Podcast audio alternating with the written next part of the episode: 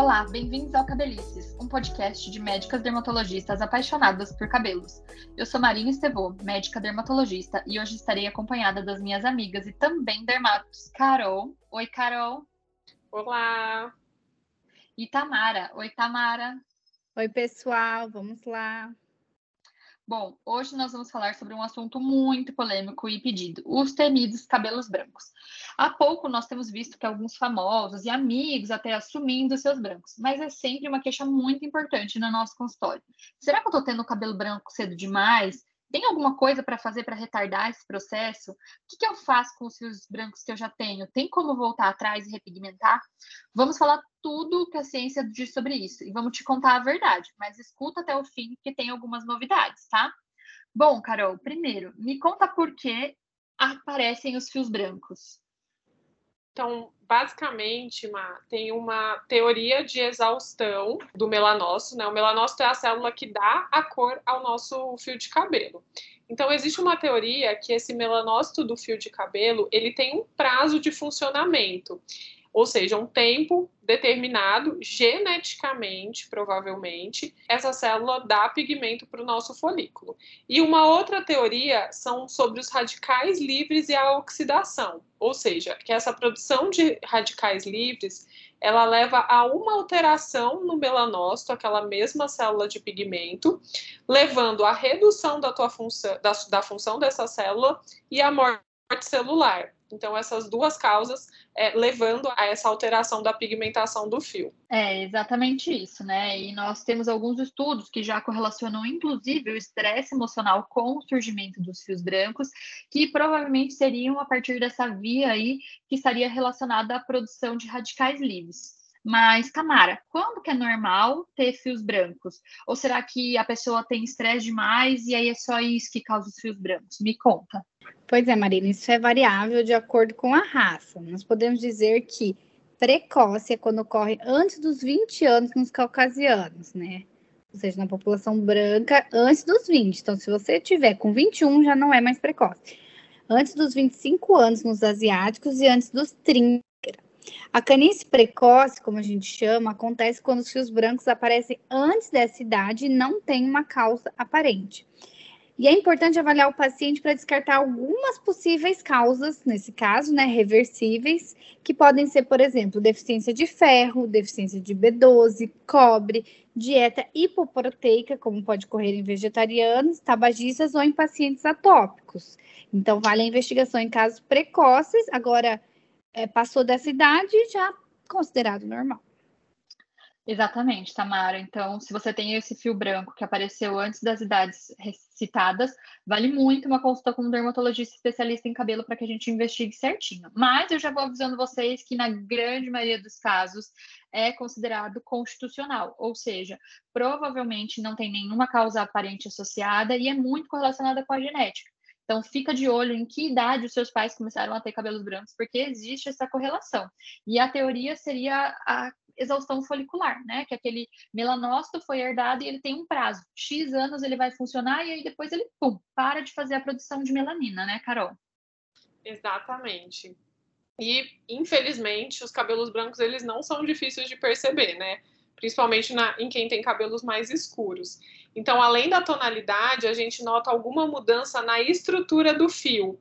Sim, gente, além dele já ser branco, ele é um fio que é mais grosso, mais espesso, ele é mais rebelde, né? Mas isso não torna esse fio, apesar dele ser mais grosso, mais espesso, isso não torna ele mais resistente. Pelo contrário, ele é um fio muito mais delicado, mais frágil, sofre mais quebras, como eu falei, rebelde.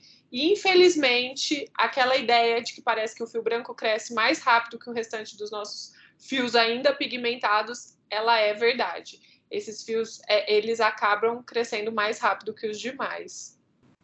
Pois é, Carol. E pensando nesse incômodo que o fio gera para a pessoa, tanto na tonalidade quanto no aspecto estético, muita gente busca reverter esse processo. E agora vem o que todo mundo quer saber: o que nós temos de evidência científica sobre reversão ou tratamento de cabelos brancos, Marina? Bom, a gente vai ter algumas vertentes aí de pesquisa, né? Algumas medicações que tentam reduzir esse processo inflamatório, então reduzir a produção dos radicais livres que vão danificar o melanócito. A gente vai ter medicações que tentam estimular diretamente o melanócito a produzir a melanina. A gente vai ter vitaminas que possam estar associadas a essa pigmentação do fio e outras medicações que, por acaso, acabaram causando reversão dos fios. Uma delas, e que a gente ainda não tem aplicabilidade prática, né? Então, são as medicações quimioterápicas. Existem alguns relatos de pacientes que repigmentaram completamente o couro cabeludo após o uso de quimioterápicos para tratar câncer de pulmão tá? As fotos são realmente impressionantes, mas obviamente que a gente vai ter que considerar que o risco dessa medicação só para pigmentar o fio branco não é válido, né? A gente tem que considerar que a paciente estava tratando uma doença maligna. Por isso a gente ainda não tem uma aplicação clínica, né, nos dias, dias de hoje, mas já é uma luz no fim do túnel para aquilo que a gente achava que no início não tinha como salvar. Exatamente. E aí vamos direto ao ponto, né? Vamos falar do que, que a gente tem de medicamento que já esteja sendo comercializado com essa proposta aí e associado à evidência científica sobre a real eficácia delas, né? Então, a primeira medicação é o PABA, que é uma abreviação para ácido paraminobenzoico, que é uma substância que mostrou uma reversão em pacientes com canice precoce, ou seja, pacientes que tiveram cabelos brancos, fios brancos, antes daquelas idades lá que a, a Tamara comentou um pouco anteriormente. O grande problema foi que as doses dessas medicações, né, do, do ácido paraminobenzoico, então a dose utilizada para conseguir esse efeito de reversão, elas produzem uma grande intolerância gastrointestinal. O que, que isso significa? Diarreia, dores abdominais, vômito, náusea, e acaba que os pacientes eles não conseguem manter essa dosagem e esse uso a longo prazo. E quando você suspende a medicação, novamente tem um branqueamento dos fios de cabelo. Essa substância está presente na famosa formulação que afirma né, ter essa proposta, que é o, o Pantogar, mas é numa dose que é aproximadamente 5% da dose utilizada nos estudos. E que por isso, né, então não adianta usar essa medicação no intuito de melhorar essa pigmentação ou de alcançar, na verdade, essa repigmentação desses fios brancos. É, cara, outra mais famosa é uma que é análoga do alfa-MSH, é uma substância que faz o estímulo do melanócito para produzir a melanina. Ela ainda está em patente sobre o nome de Greyverse e é utilizada em forma de solução capilar. Os únicos estudos disponíveis foram produzidos pela própria indústria fabricante da medicação, então contam com um pequeno número de pacientes, de 20 a 30, e produzem uma repigmentação parcial nos pacientes também com canice precoce, tá? Um ponto muito importante é que a repigmentação foi parcial após três meses, com dados inferior a 50% de pigmentação.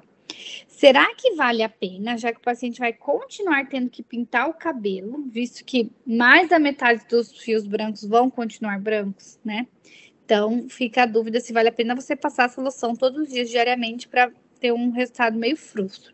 Outro dado importante é que o Greyverse, assim como o PABA, eles foram avaliados em pacientes com canice precoce, ou seja, antes dos 20 anos, né? No paciente caucasiano, antes dos 25 no asiático e antes dos 30 no negro. Ou, então, assim, aqueles fios brancos que aparecem em pacientes nessa idade, fora disso, não, né? Muito difícil extrapolar o resultado e dizer que vai funcionar em paciente, por exemplo, de 40 anos, de 30 com cabelo branco, né? E será que ainda há melanócito viável? Então, de maneira geral, a gente não sabe, né? A eficácia do análogo de MSH é muito pequena, os estudos são pobres, ruins e de forma geral a gente não recomenda. Pois é. Outros estudos que também vão deixar a desejar são estudos que envolvem medicações que tentam atuar sobre a catalase, que também são fraquíssimos e com pouquíssimos resultados. Outra medicação, né, outra vitamina que vocês podem encontrar aí nesse rol é o pantotenato de cálcio, que também não tem estudos convincentes, né, nem robustos para melhorar esses fios brancos. E agora o pulo do gato, de forma geral, o melhor tratamento vai ser ainda tintura e tonalizante, né? E se você quer saber qual deles você quer escolher, nós já temos episódios sobre isso que explica qual que é a diferença, qual que é a vantagem e desvantagem sobre cada uma, né? Mas vou deixar aqui para Tamara contar quais são as dicas para a gente lidar com os fiozinhos brancos que a gente já tem. Conta pra gente, tá? O que, que a gente pode fazer? É, Marina, para quem quer deixar o cabelo branco, a dica é que utilize o shampoo roxo, né? Uma dica de colorimetria, porque vai o roxo é, neutralizar o tom amarelo que os fios brancos podem adquirir. O uso adequado melhora muito esse amarelado, tá? E os outros cuidados importantes é proteger os fios, né? É, do secador, porque eles são mais frágeis, utilizando os protetores térmicos e aumentar a frequência de hidratação, visto que a estrutura desse fio branco é mais frágil e opaco naturalmente. É isso, gente. Eu adoraria estar aqui para contar para vocês uma super descoberta. Acho que em breve nós vamos poder fazer isso, mas não é o momento por enquanto. Eu tenho poucos fios brancos, principalmente na região do vértice, que o pessoal vai conhecer aí popularmente como a coroinha. Eles começaram a aparecer depois dos 30 para mim, então eu que sou caucasiana super dentro da minha idade normal e eu dei até sorte, porque na minha família minha irmã tem fios brancos desde antes dos perto dos 20 anos de idade, tá? Minha mãe também. Faço tonalizante porque é uma quantidade muito pequena e confesso que tem um fiozinho branco meu que nasce aqui bem na linha da testa, bem pertinho da testa, que eu acabo arrancando de vez em quando quando eu vejo ele. E você, Carol, como é que você costuma fazer? Ah, vamos lembrar que outro mito super comum é que é, arrancar fio branco não faz nascer mais fios no lugar, tá? Acho que é um mito que ainda rola por aí, que muita Sim. gente acredita. Ou que nasce dois, né? Também não. Ou que, é. Exatamente.